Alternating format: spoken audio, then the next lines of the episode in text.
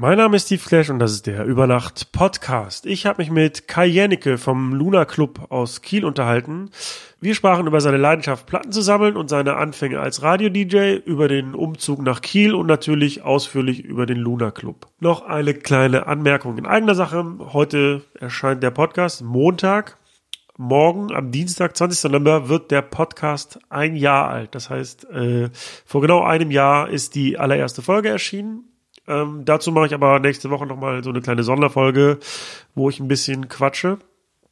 Und ansonsten, wie immer, freue ich mich über eine 5-Sterne-Bewertung auf iTunes, über eine kleine finanzielle Unterstützung via PayPal oder Patreon und natürlich darüber, wenn du meinen Podcast mit deinen Freunden teilst, zum Beispiel mit einem Screenshot in der Insta-Story, was man halt so macht. Und jetzt viel Spaß mit dem Gespräch mit Kai. Also man muss ja irgendwas machen, um sich von den anderen abzuheben. Was haben die anderen nicht gemacht in Kiel? Sie haben nicht so in so einer Frequenz, wie wir das tun, Bookings gemacht. In welchem Bereich jetzt auch immer. Das ist schon wichtig, um immer aktuell zu bleiben und interessant für die Leute zu bleiben.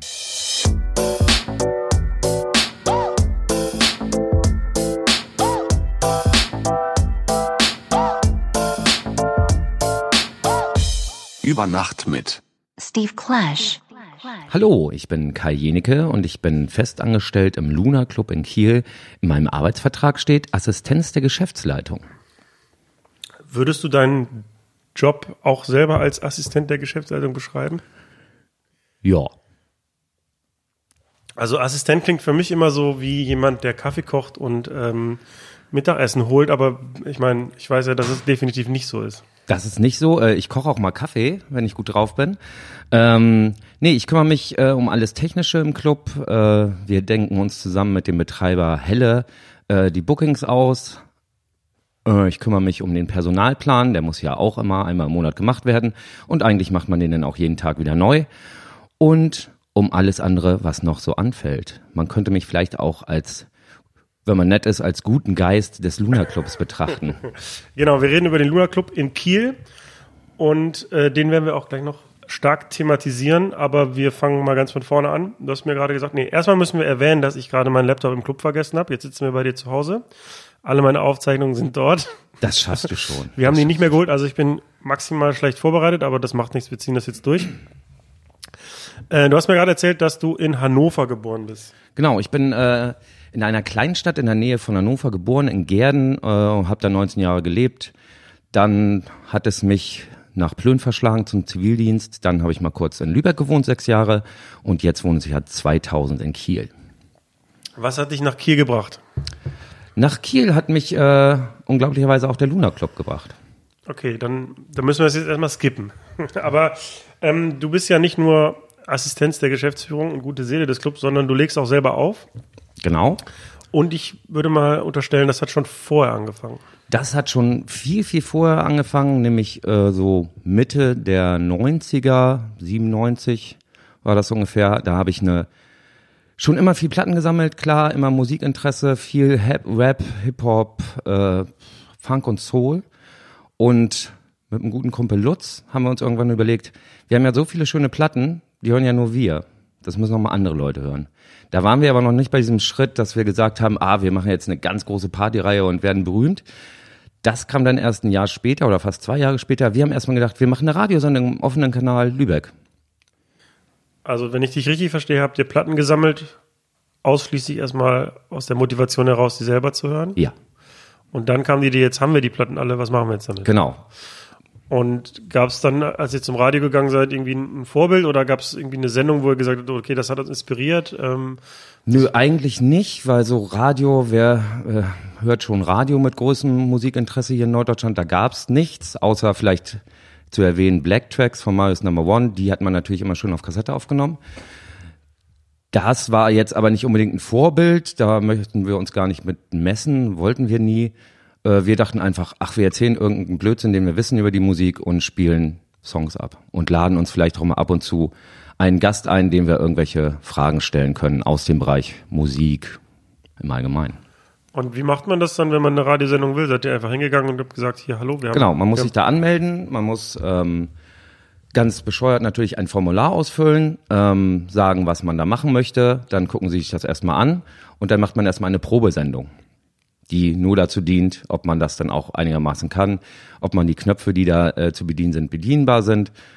Und da gab es dann schon die ersten Schwierigkeiten, weil die Plattenspieler, die da waren, nämlich ans Mischpult gekoppelt waren. Das hieß, der Plattenspieler läuft nicht, wenn du den Feder hochziehst.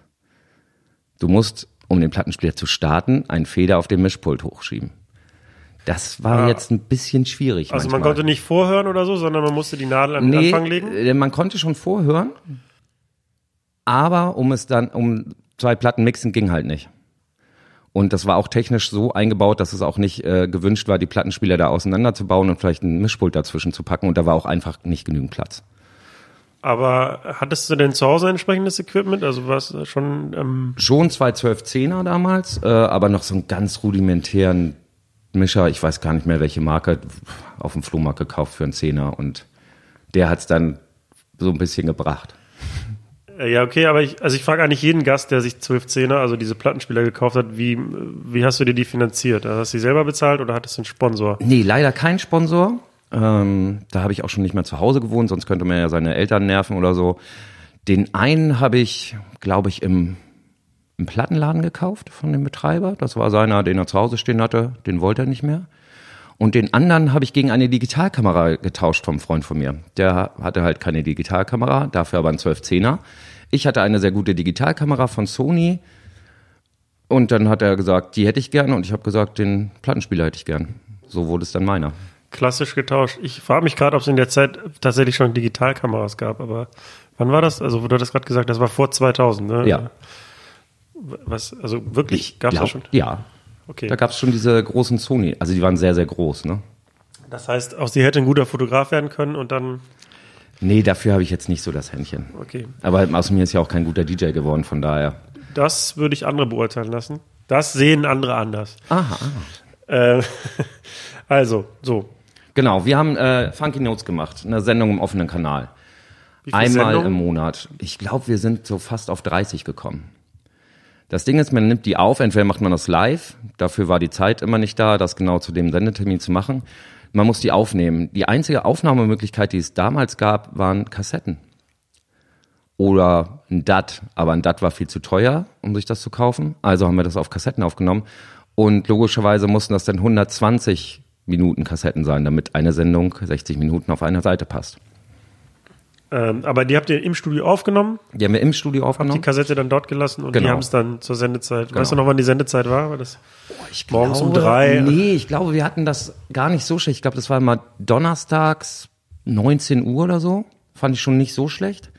Sind die Leute jedenfalls, die arbeiten gegangen sind, konnten dann schon zu Hause sein. Wir haben dann natürlich auch Plakate gemacht, die in der ganzen Stadt plakatiert, Flyer und sowas und haben gehofft, dass das jemand hört. Wir hatten auch einen Jingle. DJ Mike damals aus Kiel hat uns einen Jingle gebaut. Das war auch sehr schön. Ja. Und also, was war denn so die Intention dahinter am Anfang? Also ging es eher darum, so den Leuten gute Musik vorzuspielen oder war da auch so eine Idee hinter, vielleicht ein bisschen Berühmtheit zu erlangen oder was? Was war Nö, Motivation? es ging uns einfach darum, die Musik, die wir hören, läuft ja nirgendwo im Radio. Also hören die Leute im Radio nur Musik, die wir als qualitativ schlecht empfinden. Deshalb muss man den Leuten gute Musik vorspielen. Hat, Also im Auftrag der Gesellschaft sozusagen und ähm, hat das Früchte getragen? Also was gab's Feedback?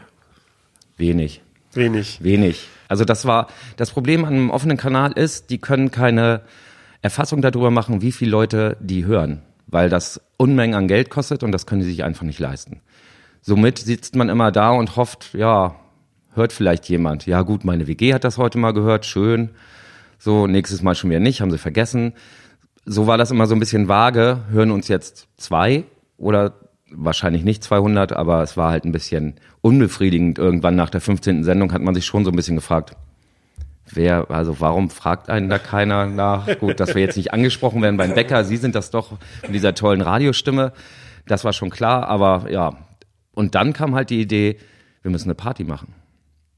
Aber es gab damals in Lübeck nicht wirklich so einen Ort, wo wir hingehört hätten. Da gab es nur so Rockdiscos oder halt so R&B-Schuppen, da haben wir uns nicht drin gesehen.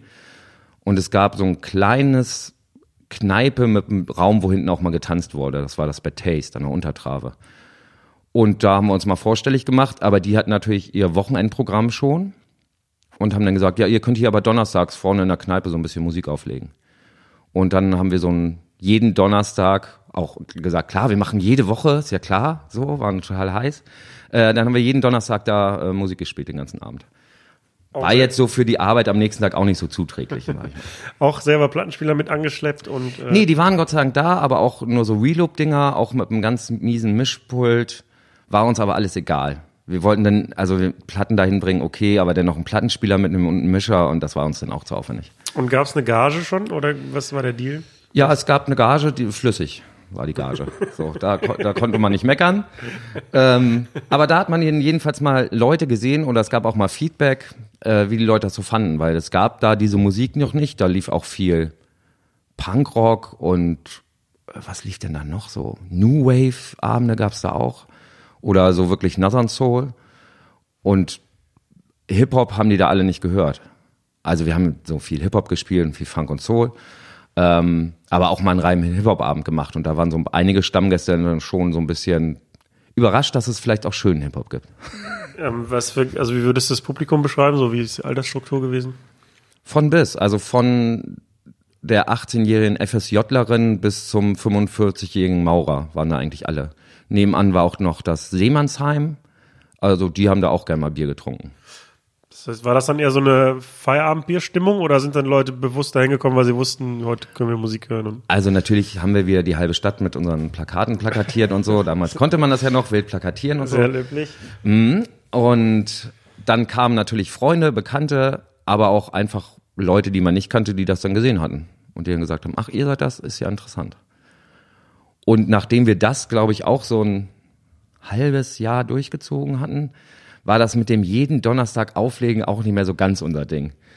Und dann ist Gott sei Dank irgendeine Partyreihe da abgesprungen oder sie sind weggezogen und konnten deshalb nicht mehr da auflegen. Und dann haben wir gesagt, ey, wir würden jetzt auch einmal im Monat hier einen Abend machen, den nennen wir Soul Food. Und, der dann- Donnerstag ist dann weggefallen. Der Donnerstag ist dann weggefallen. Ja. Also ich habe mich dann auch im späteren viel um das ganze Programm da gekümmert, ähm, um die ganze Koordination, dass auch mal Leute aus Kiel vielleicht dahin kommen, weil ich schon einen starken Bezug nach Kiel hatte. Ähm, jo.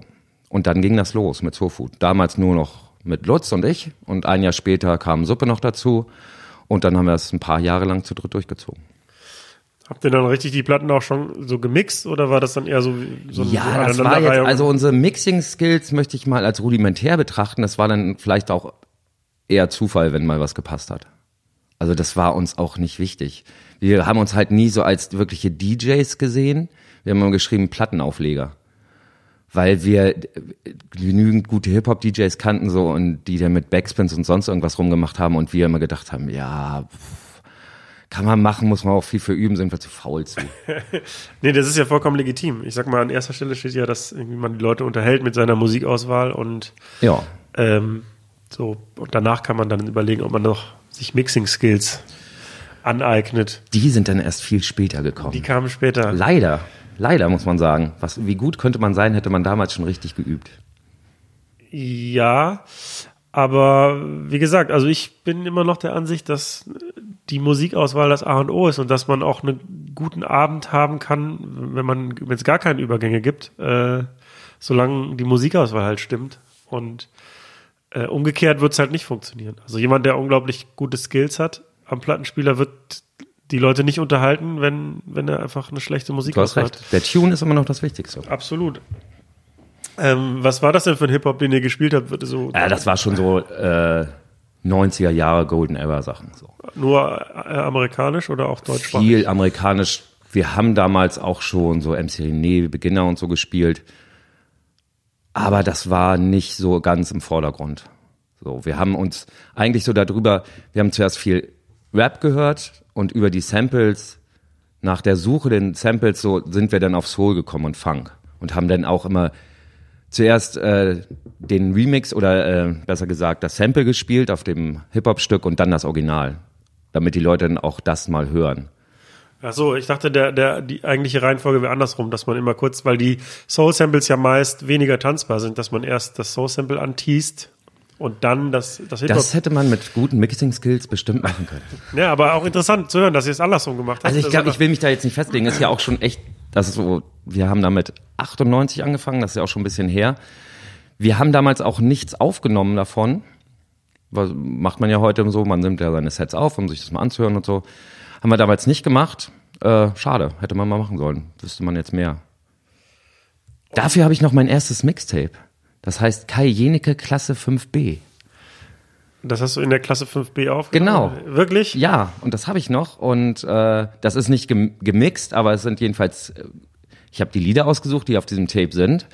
Und ich habe es nicht aus dem Radio aufgenommen, sondern von den Schallplatten von meinem Vater aus dem Laden.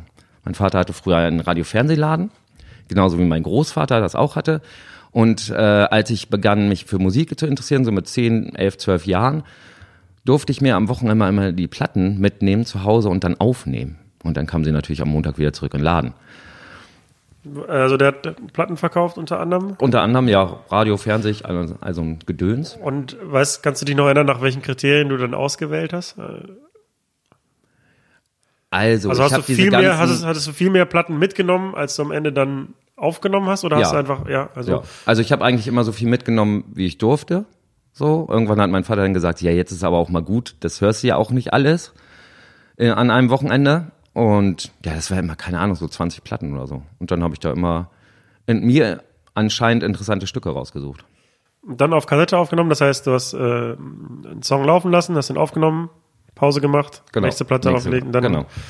Und ja, wo kann ich das hören? Ist das auf, hast du es auf Soundcloud hochgeladen oder? Nee, ähm, wir sind gerade äh, gedanklich dabei, die ganzen Radiosendungen, Funky Notes Radiosendungen zu digitalisieren.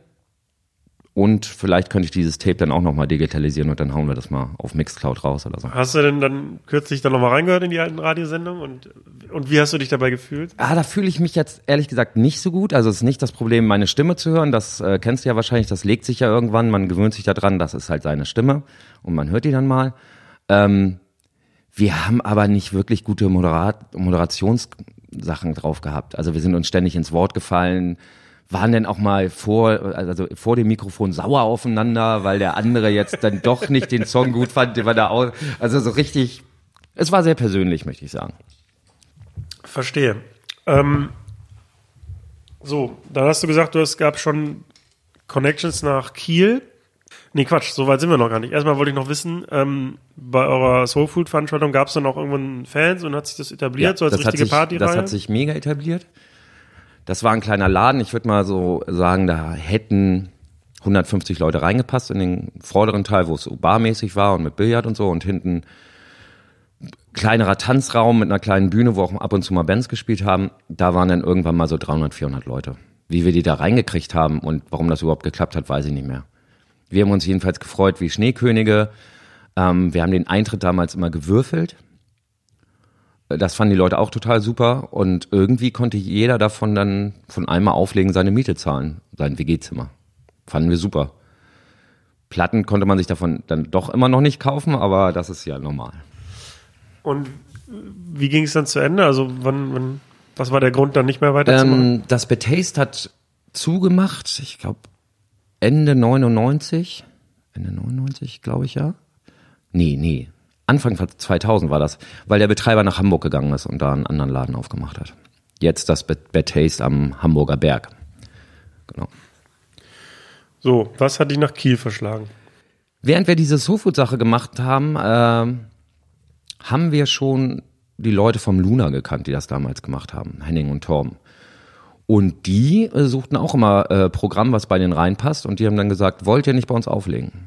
Und das haben wir dann Anfang 2000, ich glaube es war Januar 2000, das erste Mal gemacht. Und schwupps kannte ich den Luna Club.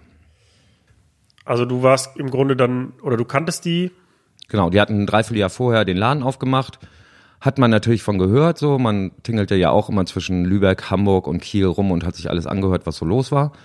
Ähm, und war da natürlich dann auch vor Ort. Und dadurch hat man sich so kennengelernt. war der Club denn damals bei der, kurz nach der Eröffnung auch so, wie er jetzt ist, oder hat sich da irgendwas stark verändert? Nee, der sah äh, unten im Club, wo wir den Dancefloor haben, äh, komplett anders aus. Also der Eingang dahin war ganz anders. Wir hatten da unten noch ein Büro, wo jetzt die Garderobe ist. Ähm, das DJ-Pult war an der Seite, wenn du die Treppe zum Dancefloor rumgehst, rechts. So, da war dann aber auch noch eine eine Balustrade. Also es war, äh, er, Okay, das er war äh, sehr ver verbaut, sag ich mal so. Und der Club hat er dann 2000, glaube ich, oder 2000 aufgemacht. Genau. Ähm, wie sah denn damals, so, sofern du das beurteilen kannst, das Nachtleben generell in Kiel aus? Also gab es Vergleichbares in der Nähe? Also es ich muss dazu sagen, es ist in der Bergstraße und es gibt ja schon äh, auch einige Läden drumherum irgendwie, auch, Genau. auch wenn die teilweise ganz anderes Programm machen, aber es ist ja schon Die gab es damals auch. Also äh, da gab es noch mehr Läden, da wo das Tucholsky ist, in diesem Block, sage ich mal. Ähm, in diesen ganzen Katakomben gab es viel mehr Läden, die auch frequentiert waren, so Rockläden, Popläden, äh, ein kleines Kino war da drin, äh, noch ein schöner Underground, so Indie-Underground-Laden. Ähm, da war richtig viel los. Also da ist Tucholsky war auch immer voll am Wochenende, da waren bestimmt 2000 Leute am Wochenende. Das war schon gut, dass wir da saßen, weil die Leute es einfach gesehen haben, wenn sie in die anderen Läden gegangen sind. Hier hat was Neues aufgemacht und die Leute wollten auch was Neues. Weißt du, was vorher da drin war? Auch ein Club? Ähm, vorher, also ganz, ganz früher war da auch mal ein Club drin, sagen immer so manchmal alte Leute, die vor dem Club stehen und so gucken und dann frage ich, ob ich ihnen helfen kann. Die sagen dann immer, ich habe hier mal gefeiert. Ah ja, wann war das denn? Ja, so in den 70ern. Bevor äh, der Luna da direkt reinkam, äh, war es allerdings noch mal kurzzeitig das Sixpack. Ähm, ein Laden mit einem Prinzip, kauf sechs Bier, krieg eins umsonst. Das gab's dann aber nur ein Dreivierteljahr. Und davor war es ein australisches Restaurant namens Boomerang. Naheliegend. Ja, mit einem Flugzeugteil oben auf, überm Club und so. Es war ein bisschen, Auf dem Dach dann, oder? ja, Aber auf diesem Vordach. Da Ah, auf so dem Vordach. abgeschnitten, Ah, okay. dass man da das überhaupt drauflegen durfte, statisch, hat mich schon gewundert. Also das heißt, dein erster Kontakt zum Luna war im Grunde, dass du da Partys veranstaltet hast Genau. und auch noch nicht in Kiel gewohnt hast. Genau. Und ist das Konzept dann hier in Kiel auch direkt aufgegangen? Das ist insofern aufgegangen, weil der Club sowieso andauernd voll war. Also es war dann auch so, dass die Leute nicht unbedingt wegen der Party dahin gegangen sind oder wegen der Musik, sondern einfach, da gibt's einen neuen Club, da gehe ich hin. Das war auch das Er- Erlebnis, was ich vom ersten Mal auflegen hatte, halt eine Stunde aufgelegt oder zwei. Ein Typ die ganze Zeit vom DJ-Pult am Tanzen hatte. Super Spaß, alles war super. Und irgendwann hat er sich den Mut genommen und einen Musikwunsch geäußert. Und er wollte dann Rammstein hören. Und er tanzte die ganze Zeit zu Funk, Soul und Rap-Musik. Und ich dachte mir so, echt? Ja, das wird doch jetzt gut reinpassen. Und ich so, ach, weil, also, glaube ich nicht. Ja, das Gespür für Musikwünsche hat sich offensichtlich in den letzten 18 Jahren nicht verändert. Also Nein, das glaube ich ja. Nee, nee. Außer, dass jetzt immer das Handy gezeigt wird. stimmt, es wird jetzt nicht mehr gesagt, es wird jetzt nur Genau. noch gezeigt. Ist ja auch so laut. Man hört ja Ja, nichts. ganz genau. Also wie, wie das Programm des Clubs jetzt ist, weiß ich, aber ähm, die beiden Betreiber, die es vorher gemacht haben, haben die ein ähnliches Konzept gehabt? Also ihr macht ja so, dass ihr im Moment freitags überwiegend elektronische Veranstaltungen habt und samstags eher urbane. Äh, war das von Anfang an so? Nee, das war äh, nicht so getrennt. Es war auch nicht so, dass äh, so viel mit Bookings gearbeitet wurde. Es gab schon ab und zu welche. Ähm, aber es gab so klassisch, wie man das so außer Dorfdisco kennt. Am Freitag legt der und der auf, am Samstag legt der und der auf. Also dann war es manchmal auch nur ein DJ für den ganzen Abend, der dann jeden Samstag mal aufgelegt hat. Was ja auch eine gewisse Abnutzung äh, bei der Laune des DJs verursacht, wenn er die ganze Zeit alleine ist und wie das damals ja so war, äh, kaufte man sich ja nicht jede Woche 100 neue Songs äh, auf CD oder Platte. Und dann war das Programm ja immer ziemlich gleich. Hat das dem Club geschadet? Ich meine, du hast ja gerade gesagt, dass es am Anfang, als er neu war, irgendwie gehypt wurde und immer voll Ja, war. also man hat das schon gesehen, so dass äh, die Leute das dann auch nicht immer nochmal hören wollten. Ne? Also das, was man selber kannte, wenn man äh, so rumgetingelt ist und ähm, mal in kleinere Läden gegangen ist, wo es dann auch so ähnlich war, dass ein DJ da jeden Samstag auflegt, dass man dann schon wusste, ja, jetzt spielt er den, ich kann jetzt die nächsten drei Songs sagen. So, und das ist natürlich lame. Und da haben sich dann auch schon viele DJs so zusammengefunden und haben gesagt, ach, wir machen eine Crew und dann wird das jetzt vielleicht ein bisschen aufgelockerter oder so. Das ist dann auch schon passiert. Und wenn ich das gerade richtig erinnere, dann bist du zwei Jahre später, hat äh, Helle dann den Laden übernommen. Genau. War das auch der Moment, wo du nach Kiel gezogen bist? Nee, ich bin ähm, Mitte 2000 nach Kiel gezogen.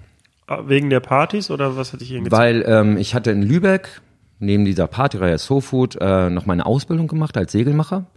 Die war beendet. Dann habe ich äh, kurze Zeit im Werkhof, einem soziokulturellen Zentrum gearbeitet, wo auch Partys und Konzerte veranstaltet wurden.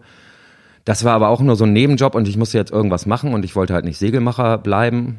Und dann haben mir die Jungs, die damals den Luna gemacht haben, Tom und Henning, habe ich gefragt, ja, willst du uns unterstützen? Dann arbeite doch hier jeden Tag.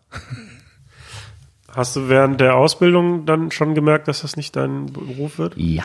Was macht man denn als Segel? Also ja, als Segelmacher macht man macht Segel, man Se- aber man ähm, macht Segel, genau. Und alles, die- äh, was aus Stoff ist und zum Boot gehört, macht man nämlich auch.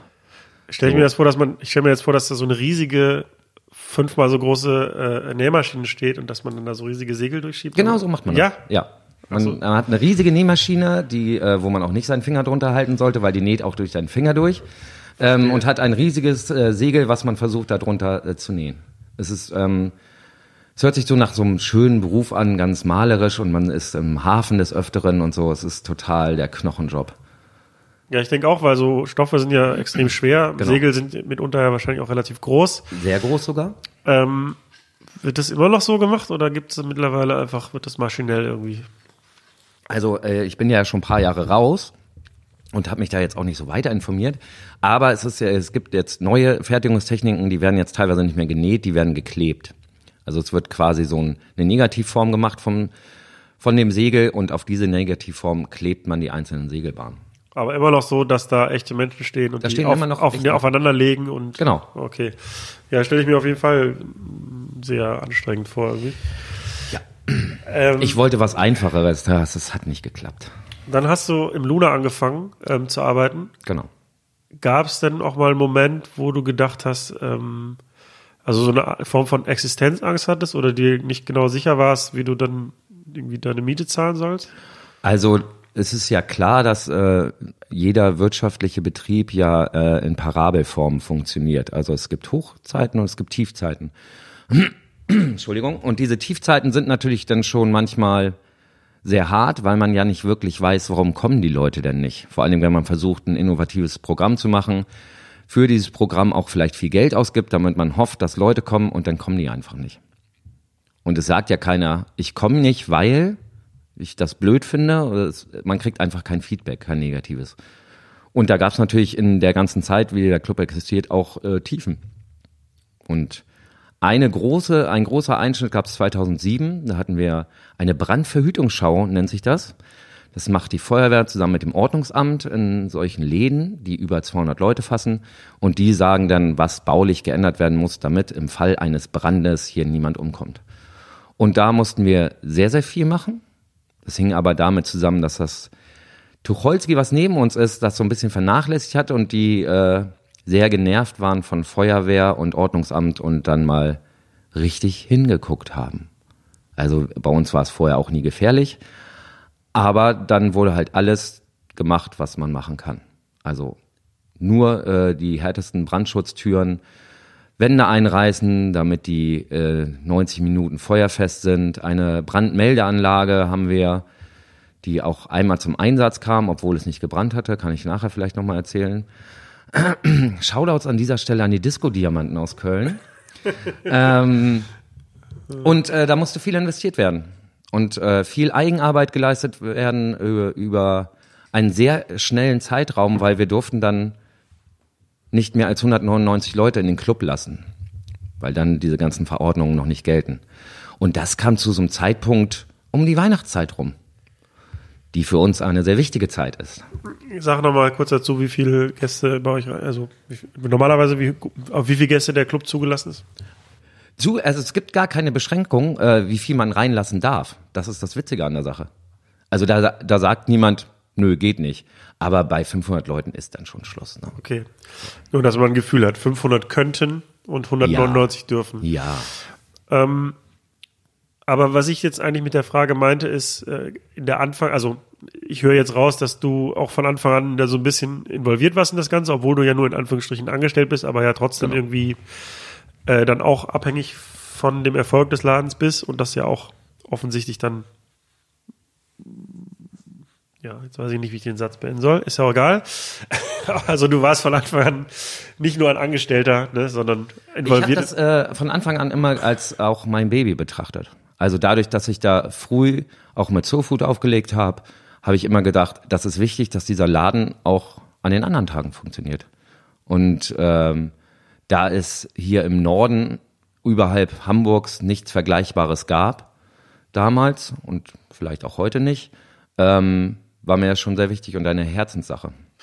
Nee, worauf ich aber eigentlich ähm, hinaus wollte mit der Frage, ob du Existenzängste hattest, ähm, nämlich in dem Zeitraum, wo du gemerkt hast, okay, ich werde tatsächlich nicht Segelmacher beruflich, sondern jetzt suche ich mir was anderes. Und das Nö. wird dann, nee, Nö, ach, da war ich doch jung und ach, mir gehört die Welt, es wird doch alles gut. Jetzt diesen Monat ist halt mal wenig Geld da, ja gut, dann wird's nächsten Monat schon besser. Nö, hatte ich nicht. Nö. okay. Ähm, und dann 2002 hat Helle den Laden übernommen. Genau. Wie kam das denn dazu? Ähm, Henning und Torben haben das zusammen gemacht. Wie gesagt, der eine ging noch zur Schule, der andere hat Zivildienst gemacht. Dann ist Torben irgendwann zum Studieren, ich glaube, nach Frankfurt gegangen, weiß ich nicht mehr so ganz genau.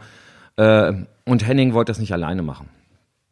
Und da Helle ähm, auch mit Groove Komplex seine Agentur äh, Veranstaltungen im Club gemacht hat und außerhalb des Clubs war es naheliegend, denjenigen zu fragen, weil der kannte sich damit aus, wie das alles so funktioniert. Und ich wollte es nicht machen. Ich dachte nicht daran, also ich dachte auch nicht daran, dass ich jetzt äh, 2018 da auch immer noch was mit zu tun habe.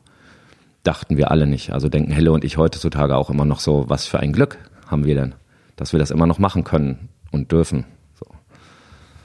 Lief das denn dann nahtlos oder habt ihr dann so einen Cut gemacht und gesagt, okay, jetzt bauen wir um und stricken das Programm komplett um? Nee, also wir haben natürlich nicht äh, den Club zugemacht und ein halbes Jahr später auf, hier alles neu, geht ja nicht. Das, das Geld muss ja fließen, wir müssen ja Einnahmen haben, damit wir äh, auch unsere Leute bezahlen können, damit die auch gerne bei uns arbeiten und so.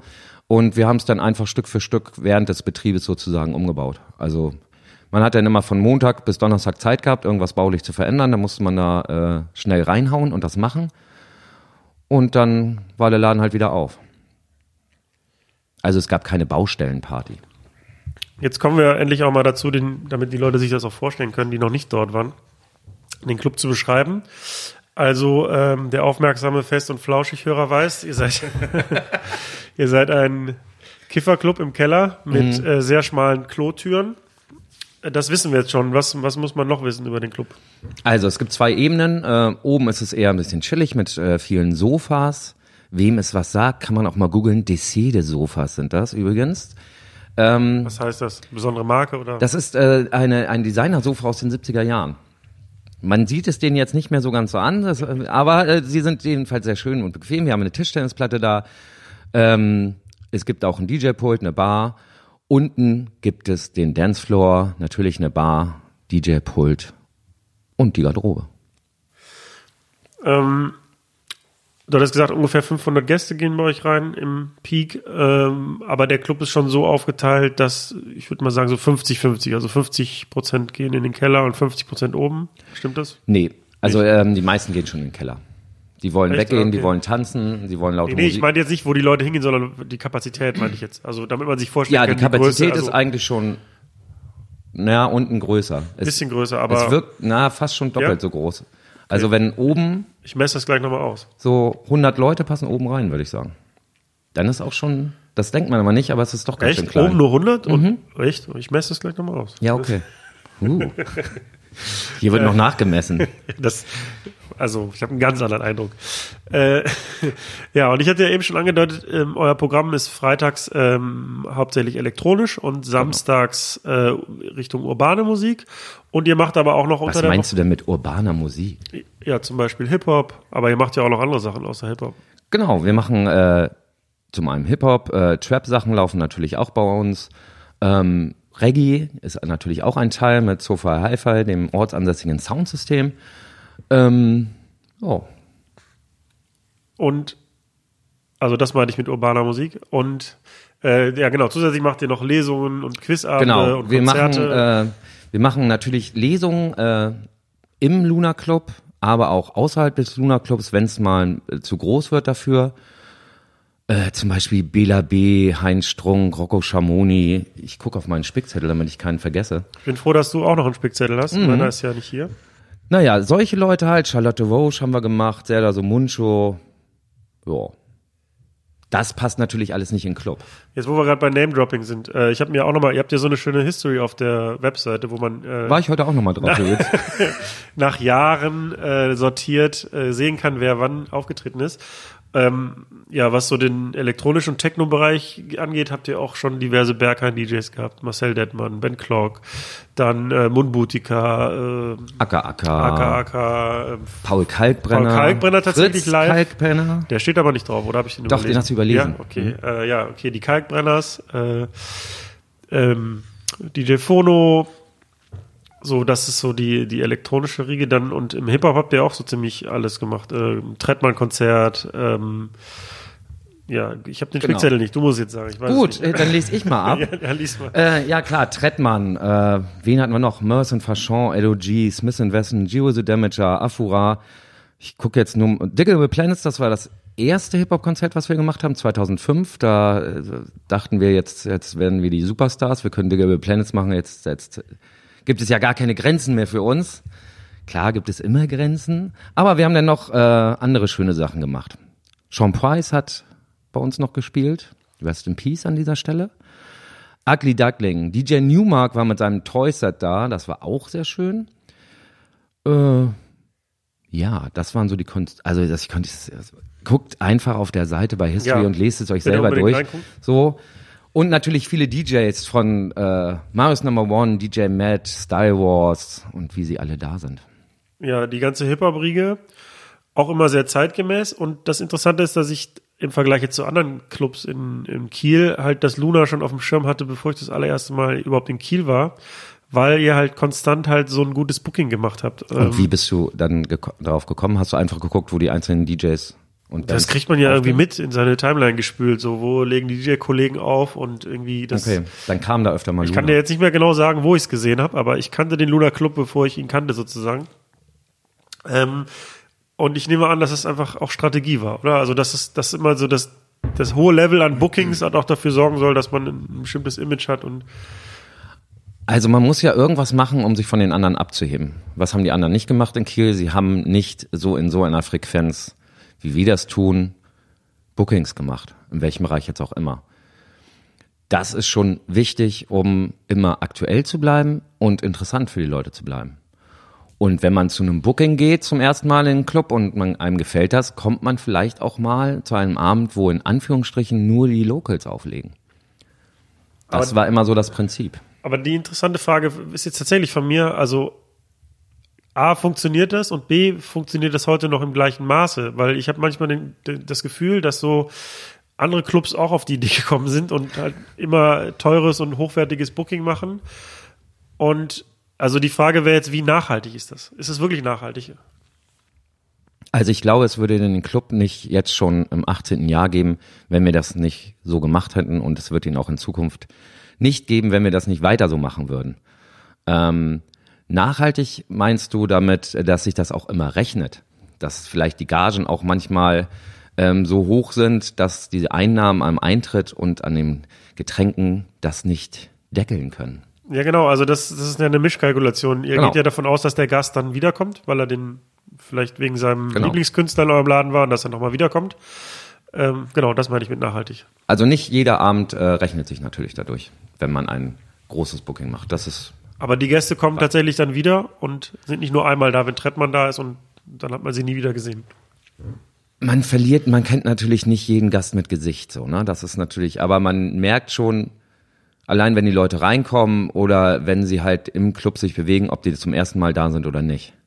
So, wenn sie mit weit aufgerissenen Augen das Klo suchen und äh, hinter den Tresen laufen wollen, so, dann merkt man schon, okay, zum ersten Mal da. Ähm, man sieht das schon so ein bisschen, wer zum ersten Mal kommt. Und da sich viele Leute gut auskennen, denke ich immer, ach, hier, wir haben schon ein großes Stammpublikum. Und das ist, ändert sich natürlich auch über die ganzen Jahre. Es gehen ja meistens die jüngeren Leute aus und die so ab 30 kommen ja dann nur seltener. Kenne ich, ja. Ja, du gehst ja nur nicht aus, weil du mal auflegen musst. Ja, aber ich bin auch so eine Couch Potato geworden. Also wenn ich frei habe, dann gehe ich auch nicht zwingend jedes Mal aus. Mache ich übrigens auch nicht. Wenn ich frei habe, finde ich es total gut, einfach zu Hause zu sitzen oder mit Freunden zu Hause zu sitzen oder auch mal einfach einen Film zu gucken. Mir ist gerade aufgefallen, dass ich jetzt quasi indirekt zugegeben habe oder äh, released habe, dass ich über 30 bin. Vielleicht, ich denke mal, die Leute dachten, ich wäre irgendwie Ja, das Anfang war 20, ein Witz, Witz, das war nur ein Witz. ja. Der sieht jedenfalls jünger aus. Nein, ich bin wirklich über 30 tatsächlich. Ähm, Kiel hat, wenn ich das richtig in Erinnerung habe, weil ich ja meinen Spickzettel nicht dabei habe, ähm, ungefähr 250.000 Einwohner.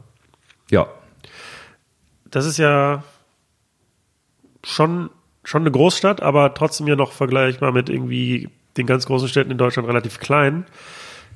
Wie, also wie, wie würdest du so die, das Nachtleben in Kiel beschreiben und dann noch anschließend die Frage halt, ja, lohnt es sich dann wirklich solche großen Bookings immer zu machen, wenn man im Anführungszeichen so eine kleine Zielgruppe hat irgendwie?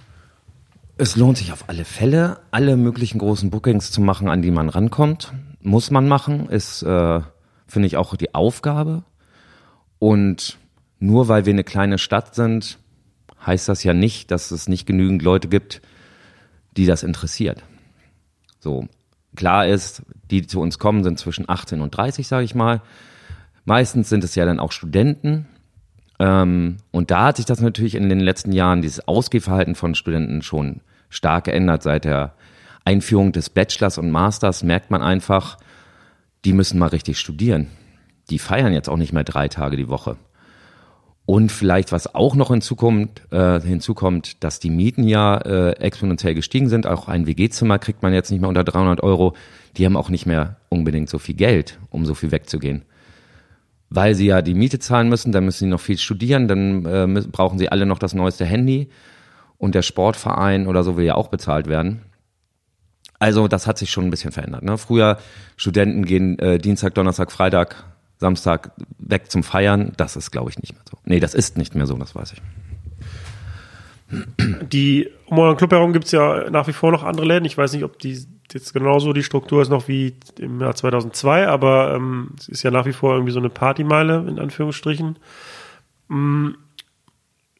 Und ich hatte mich ja auch inter, äh, ich hatte mich ja auch unterhalten mit Johann von von der Villa und der meinte, dass auch die Stadt so ein bisschen versucht, wenn ich ihn richtig verstanden habe, ähm, dadurch, dass es keine neuen Konzessionen mehr gibt, auch so ein bisschen die Clublandschaft auszudünnen. Ähm, kriegt ihr das auch zu spüren oder? Ich glaube jetzt, ich glaube nicht, dass die Stadt das so, dass es einen Plan bei der Stadt gibt, äh, der sagt, wir wollen das alles hier ausdünnen, wir wollen keine Diskotheken mehr haben oder Clubs mehr haben.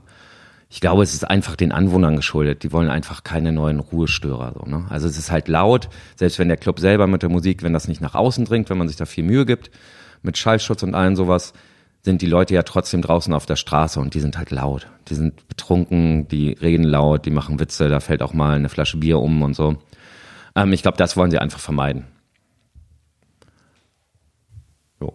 Also, okay, bei euch gab es ja diese ähm, Renovierung dann durch den Feuerschutz, ähm, aber sonst gibt es jetzt keine irgendwie behördlichen Auflagen, die euch das Leben erschweren oder so? Nö. Nö, also es ist nur Also die kommen ja auch in regelmäßigen Abständen, so wie das Gesundheitsamt und so, ne? Die melden sich ja nicht an, die kommen ja mal vorbei und gucken, ob der, ob die Feuerlöscher alle da sind, ob die auch gewartet worden sind. Äh, und äh, ob das, ob die Pflasterkiste voll ist und all sowas, ne? Also die haben uns schon auf dem Zettel, aber mit, die tun uns auch nichts und wir tun denen auch nichts. Also wir machen einfach das, was wir machen wollen. Aber jetzt unter den Gesichtspunkten, dass zum einen, wie du gerade sagst, die Leute, gerade die Studenten nicht mehr so viel ausgehen und ähm, ja, das Nachtleben sich ja so ein bisschen verändert hat, würdest du heute jetzt nochmal so ins Luna einsteigen Nein. oder einen Club aus? Kann ich auch nur jedem abraten, dann macht bloß keinen Club auf. ist voll viel Arbeit. Besonders nicht in Kiel. Beso äh, besonders nicht in Kiel, könnte in Hamburg äh, soll es viel mehr Menschen geben, die da leben. Da kann man immer guten Club aufmachen. Da, da gibt's auch noch nicht so viel. Nee, da gibt's auch, da brauch, die brauchen auch mal was Neues. Ja, das ähm, stimmt allerdings. Ja, ja. Ähm, nee, also ich glaube, dass man ist da ja so reingerutscht und äh, war ja mit seinem jugendlichen Leichtsinn so, ey, Mucke, voll geil und ich kann, ich, wir können uns aussuchen, was gespielt wird abends, das ist ja total super. Ähm, das würde ich keinem empfehlen, das zu machen, weil es noch viel, viel mehr Arbeit gibt. Viele Leute denken ja, dass Helle und ich ähm, nur Freitag, Samstag arbeiten oder beziehungsweise wenn der Club aufhat. Ja, das stimmt schon mal nicht. Auch tagsüber wird gearbeitet. Also ich bin auch jeden Tag da, außer montags, da habe ich frei. Ähm, da gibt's viel mehr zu tun. Man denkt immer gar nicht, was alles so passiert. Und also was ich bei mir bemerke, ist, dass sich so dieses Nachtleben immer mehr entzaubert. Also das heißt, umso je mehr man so die Hintergründe versteht und je öfter man halt auch sich in Clubs bewegt, desto mehr, also desto weniger ist so diese, diese Aufregung da, die man hatte, als man die ersten Male weggegangen sind, äh, weggegangen ist. Ähm, wie schafft ihr es denn und du im Speziellen dann auch nach 18 Jahren Club noch, ja, sich zu motivieren, so ähm, ja, irgendwie Diesen neue Zauber Ideen. wieder genau, ja, ja, heraufbeschwören. ja, nee, und auch so die eigenen Ideen frisch zu halten und sich zu motivieren, neue Sachen zu probieren. Also man muss natürlich äh, nebenbei auch immer viel Musik hören und sich mit Leuten über Musik unterhalten. Und dadurch neue Trends erfahren und versuchen, die so schnell wie möglich aufzugreifen. Das gelingt manchmal, manchmal geht's auch in die Hose so. Bin zum Beispiel froh, dass wir nicht einen regel- regelmäßigen Dubstep-Abend mal aufgemacht haben. War mal kurz so, machen wir sowas? Lohnt sich das? Ist das gut? Hören das Kieler so? Also ich werd Dubstep, hört noch jemand Dubstep? So in der, im Club? ich glaube leider nicht. Nee. Nee. Also wir haben zum Beispiel auch äh, jahrelang einen schönen Drum-Bass-Abend äh, mit Subsonic Pressure. Den haben wir, mussten wir leider irgendwann einstellen. Aber wir haben das bestimmt ein Jahr rausgezögert, weil uns das so am Herzen lag. Und das war einer meiner Lieblingsabende, weil ich die Musik so gerne mag. Und irgendwann mussten wir einfach aus wirtschaftlichen Gründen sagen, das geht jetzt leider nicht mehr. Und dann muss man auch Freunden sagen, ihr könnt jetzt einfach nicht mehr hier auflegen. Das ist auch echt ein blödes Gefühl. Das glaube ich. Aber denkst du, dass sich so die Musik so ein bisschen ver vereinheitlicht? Also, dass es so extreme oder so Nischen ähm, Veranstaltungen wie jetzt zum Beispiel Dubstep oder irgendein Thema wie Reggae Dancehall, dass es so, so Nischenpartys zukünftig nicht mehr gibt? Ich glaube, die wird es immer geben. Äh, die Frage ist, ob da 400 Leute kommen oder 20. Ähm, ich glaube schon, dass es so einen gewissen Mainstream-Charakter jetzt äh, so quasi wie eine Decke über äh, die jugendliche Hörerschaft gelegt hat. Und obwohl es ihnen so leicht gemacht wird, dass sie ja in Sekundenschnelle ähm, auf ihrem Rechner alles Mögliche sich anhören können, was auf was es auf dieser Welt gibt, macht es ihnen aber nicht einfacher, weil ich glaube, es kom- verkompliziert für den Einfachen einfach so ein Prozess. Ich höre mal neue Musik, weil das ist Arbeit. Du musst dich da reinarbeiten, du musst dir viele Sachen anhören und du hörst dir natürlich zu Anfang immer erst den Schrott an und dann hat man ja vielleicht auch keinen Bock mehr. Und natürlich ist es auch so, durch, durch Playlisten bei Spotify oder sowas, den einfach gemacht wird, ach, da hat ja schon jemand für mich ausgesucht und dann nehme ich halt die Deutschrap-Liste von dem und dem und höre die einfach durch. Was es da, was da nicht drin ist, kennen sie dann halt nicht. Also ich, ich gebe dir da recht, ich habe da eine ähnliche Einschätzung.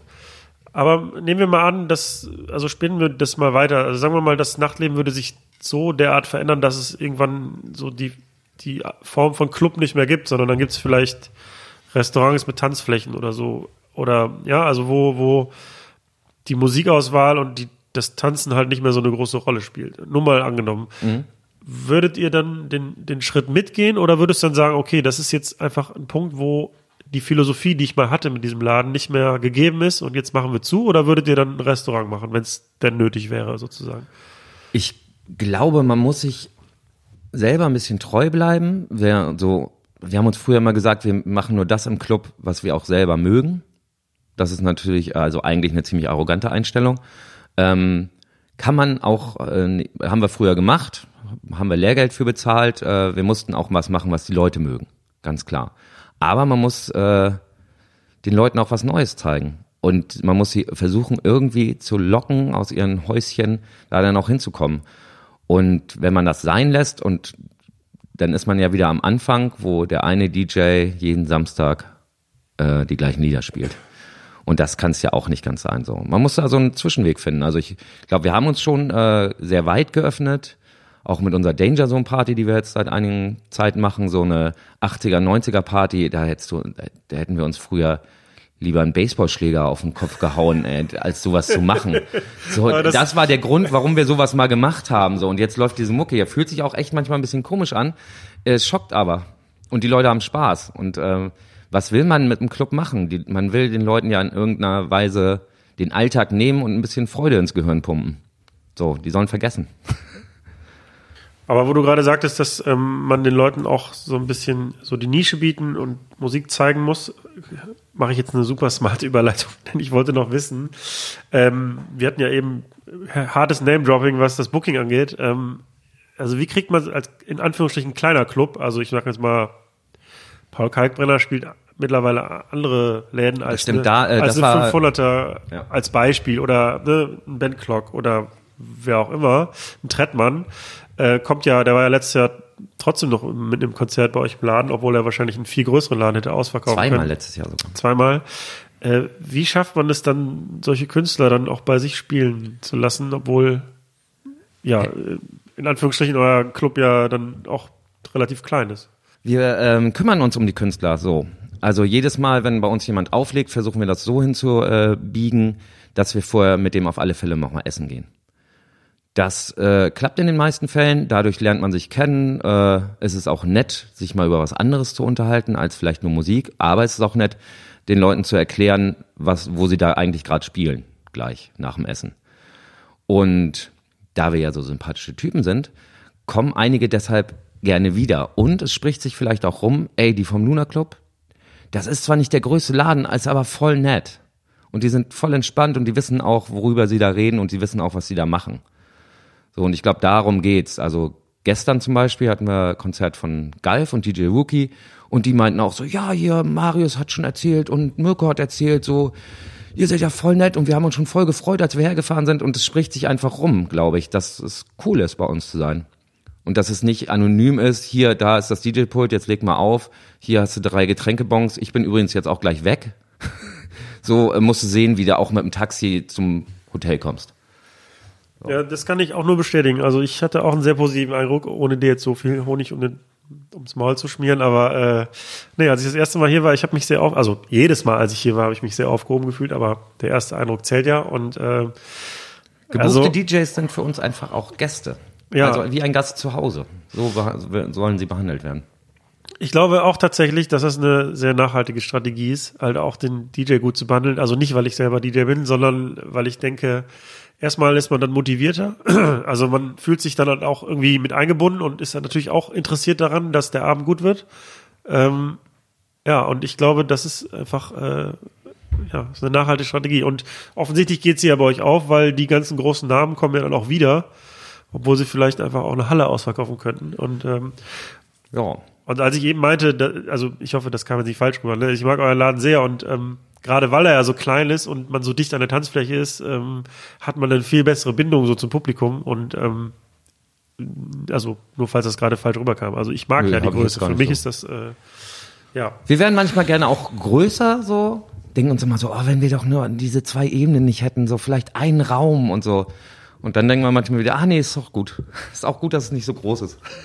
Ja, du kannst dann wahrscheinlich auch so etwas ähm, weniger mainstreamige Themen machen und ähm, lässt dann einfach eine Ebene zu und bist so ein bisschen flexibler in dem Programm, was du hast. Also könnte ich mir vorstellen, ja. Und hätten wir die obere Ebene nicht, könnte ich kein Quiz machen, so, was auch äh, mir sehr am Herzen liegt. Jetzt äh, sind wir schon beim 23. Quiz angelangt. Das ist ein Quizabend, den ich moderiere, ähm, zusammen mit drei Freunden.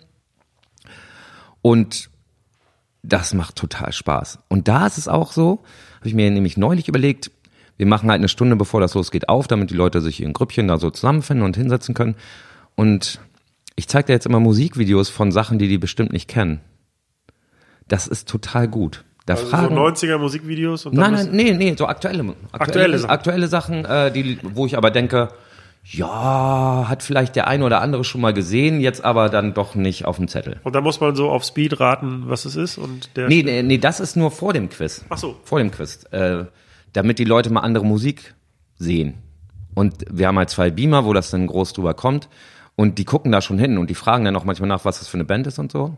Das Quiz wiederum gestaltet sich ein bisschen anders. Das sind so fünf Themengebiete, zwei Allgemeinwissenrunden, eine Themenrunde, die dann immer wechselt äh, von jedem Quiz. Manchmal geht's um Geld, manchmal geht's um Jugendsünden oder sowas.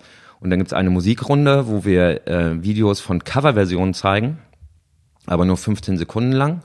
Und dann spielt irgendeine Band, die man nicht kennt, irgendwas von The Cure meinetwegen nach und man muss es erraten. Und dann gibt es noch eine Filmrunde, da zeigen wir kurze Filmausschnitte. Ähm, da müssen die dann halt den Titel des Films erraten. Und gibt es da so richtige Nerds, die immer absahnen und Ja. so, dass sich die anderen ärgern? Ja, es, äh, es hält sich immer so die Waage, aber es gibt schon viele Teams, die immer wiederkommen so. Die haben dann auch lustige Namen wie Quistel Mess oder Jesus Christus, finde ich super lustig. Ähm, also letztes Mal waren 80 Leute da und das fand ich schon richtig geil. Das fand ich super. Also es macht auch, also das Dumme dabei ist, ich trinke dann immer sehr viel Bier, ähm, damit das mit dem Reden ein bisschen besser klappt und damit man auch ein bisschen lustiger rüberkommt. Das geht manchmal aber auch in die Hose, wenn es zu viel wird. Ich verstehe, ja, ich verstehe.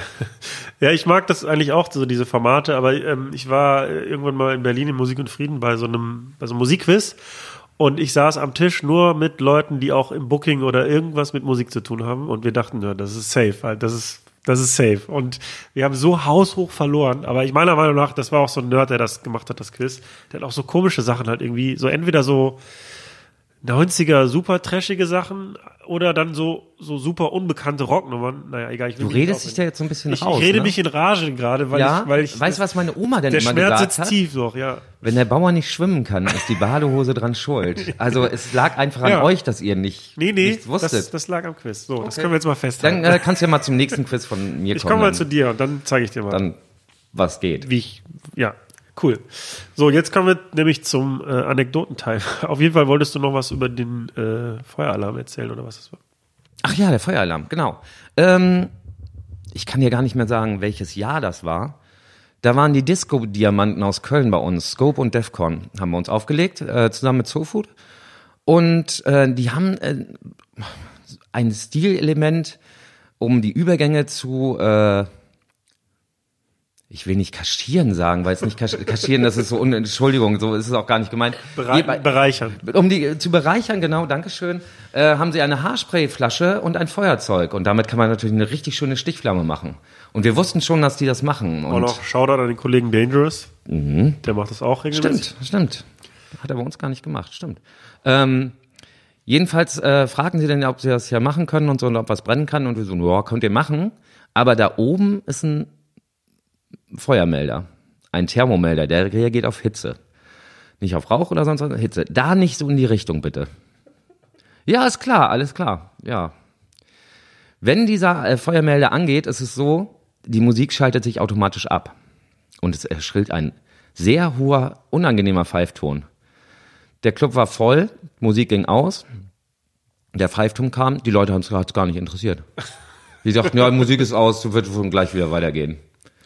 Also ich, äh, Freunde von mir waren da mitten auf der Tanzfläche, die haben es gar nicht gecheckt. Und dann kommt äh, ungefähr so eine Minute später der ganze Feuerwehrzug. So schnell. Ja, die sind schnell. Die sind auch gleich um die Ecke, die sind sehr schnell. Ja, und die gehen dann erstmal so mit einer Axt und allem bewaffnet, äh, äh, voller Montur durch den Club und gucken, wo es brennt. Und dann haben wir schon gesagt, hier brennt nicht, ist dieser Feuermelder da, so, ja, gut. Aber Geld kostet das halt trotzdem. War ein teurer Spaß, nehme ich an, ja. Für Scope und Defcon schon, ja. da war, sind sie einmal umsonst nach Kiel gekommen, glaube ich. Ich hätte jetzt gedacht mehr, aber okay.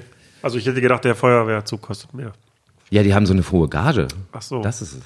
Ja, wir verhandeln gleich nochmal nach. Ähm, aber gab es noch andere, ähm, ja, herausragende Momente irgendwie mit Künstlern? Also ich meine, wenn Frit, ein Paul Kalkbrenner bei euch spielt oder irgend- oder Außerhalb des Clubes gab es noch was, was davon träume ich manchmal noch. Ähm, bevor ich mit dem Club angefangen habe, habe ich noch mit einem Freund zusammen auch so Veranstaltungen gemacht in Kiel und in Lübeck und da haben wir dann äh, 2000, vor 2000 glaube ich war es noch, kann ich jetzt nicht genau sagen, Atze Schröder gemacht, der jetzt ja nur noch die großen Hallen bespielt, damals aber auch kleinere Sachen. Zum Beispiel die Traumfabrik in Kiel. Und wir hatten einen Tag vorher schon in Lübeck mit ihm was gemacht, lief alles super, das Team ist top, alles mega entspannt. Und dann kommen wir in diese Halle rein, ähm, in die Traumfabrik, und da muss man von außen so eine hohe Treppe hochgehen und die Bühne ist so ungefähr auf zwei Meter Höhe. Und er geht so diese Treppe hoch und man hat an seinem Gesicht schon gesehen, das findet er jetzt irgendwie komisch. Und dann blieb er im Türrahmen stehen, hat nur so in die Halle ge- geguckt, hier spiele ich nicht und ist wieder gegangen. Da ist, da ist mir so richtig das Herz in die Hose gerutscht, weil ich wusste ja, er ist ausverkauft. Was mache ich denn jetzt mit den ganzen Leuten? Wem, äh, was muss, wie funktioniert das jetzt eigentlich, wenn der wirklich nicht mehr kommt? Aber hat er gesagt, was ihn stört? Die Bühne war zu hoch. Die Bühne oder? war zu hoch. Ja. Dann Zu weit vom Publikum weg, oder was? Ja, genau, die können mich ja gar nicht sehen in der ersten Reihe. Die mussten dann halt ups, äh, richtig hoch gucken. Ähm, und dann hat sein Tourmanager Töne, Töne heißt er, genau, äh, hat das wieder ausgebügelt. Hat ihn besänftigt und er ist dann aufgetreten. Ja. Ich denk Und es war auch super und äh, ich war, äh, ich habe mich sehr bei dem Tourmanager bedankt. Verstehe ich. Aber wahrscheinlich wäre das auch, äh, oder wäre das dann auch existenzbedrohlich gewesen, wenn dann so ein Ding ausfällt? Ich meine, Ich weiß halt nicht, ähm, ja, also nee, ich hätte einfach kein Geld verdient wahrscheinlich, ne? So. Und wahrscheinlich hätte mir die Halle dann auch noch die Miete aufgedrückt. Also es wäre einfach bei der Miete der Halle wahrscheinlich geblieben. Und wie zahlt man den Leuten das eigentlich zurück, die das denn da so an der Abend, äh, ich weiß es eigentlich. Ich habe mich noch nie mit dem Thema beschäftigt, was eigentlich passiert, wenn das nach hinten losgeht, muss man wahrscheinlich zu den einzelnen Vorverkaufsstellen gehen und da das Geld wieder, aber ist Gott sei Dank nicht passiert. Das war äh, ein schlimmer Moment. Ja. und äh, gab es sonst noch, also abgesehen von Atze Schröder, noch äh, Anekdoten von, von Veranstaltungen im Club, die dir Kommen- noch einfallen? Genau, äh, Atze Schröder war Gott sei Dank nicht bei uns im Club, aber kommen wir zurück zum Club. Ähm, das war die Jubiläumsrunde von dem äh, Rap-Film Wild Style. Die haben eine kleine Tour gemacht durch Deutschland und ganz Europa, glaube ich, ähm, wo sie einen Film gezeigt haben und dann noch ein musikalischer Gast, der dazu war. Und das konnten wir Gott sei Dank machen. Und dann kam Charlie Ahern, der Regisseur des Filmes, und der Rapper Busy B zu uns und er hat Fragen zum Film beantwortet und Busy B hat dann später noch gerappt. Das, da dachte ich jetzt, es ist äh, Geschichte. Das, äh, kleiner Junge vor dem Spielzeugladen. Ganz schlimm war das. Ich konnte gar nicht aufhören, die mit Fragen zu löchern. Das war echt, also Wildstyle, so das, den Film muss halt jeder gesehen haben. Und ich hätte mir im Leben nicht vorstellen können, dass ich diesen Leuten mal die Hand schütteln kann. So unglaublich. Also da war dieses dieses Feuer, was du vorhin beschrieben hast, was man haben muss, voll da. Also eigentlich, ich war schon am Kochen. Zu doll, vielleicht auch. Warst du. Starstruck, so richtig, ja, Fanboy-mäßig? Wie, wie bitte? Warst du Starstruck? Also Ja. bist du, ja, okay. Ja, also richtig schwer. So. Und das war schon, Gottes Willen, das war krass. Krasser Moment. Dass man einfach diese Chance hat, äh, solche Leute mal persönlich kennenzulernen. Und im eigenen Laden halt auch noch. Ja, und das auch noch. Also, und dann war, dann kamen auch noch Leute, so, die das auch gut fanden. So, das wäre auch schön. So, das war krass. Gut. Ähm, am Ende frage ich meinen Gast immer, wie es mit ihm weitergeht und in deinem Fall auch, wie, wie glaubst du, geht es mit dem Club weiter? Ich glaube, mit dem Club geht es genauso weiter wie die letzten 18 Jahre. Äh, wieder mit Höhen und Tiefen. Das wird passieren. Ähm, wir versuchen einfach das Beste rauszuholen, was wir so machen können.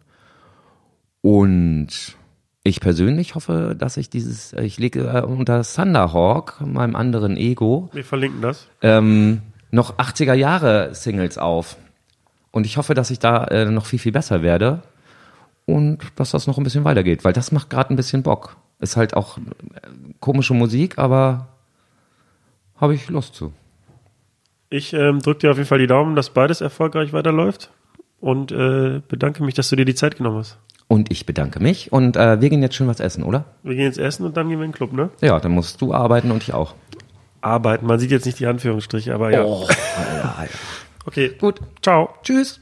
Das war das Gespräch mit Kai Jänicke vom Luna Club aus Kiel. Vielen Dank für die Aufmerksamkeit und vielleicht interessiert dich ja noch Folge 44 mit Laurin Schafhausen. Ich habe irgendwann mal vor ein paar Jahren mal meine Grundschullehrerin getroffen durch Zufall in der Stadt. Bielefeld ist nicht so eine große Stadt, da passiert sowas mal. Und die hat mir erzählt, dass ich äh, damals schon als, ähm, als, als kleiner Junge ähm, zwei äh, Kassettendecks mitgenommen habe auf die Schulfreizeiten und den Kindern dann, äh, den anderen Kindern dann halt Musik oder Hörspiele vorgespielt habe. Also das Ding ist wohl schon immer da. Ich selber hatte das vergessen, diesen, äh, diese Anekdote.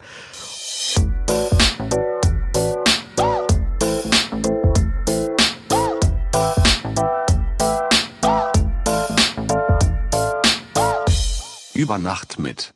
Steve Clash. Clash.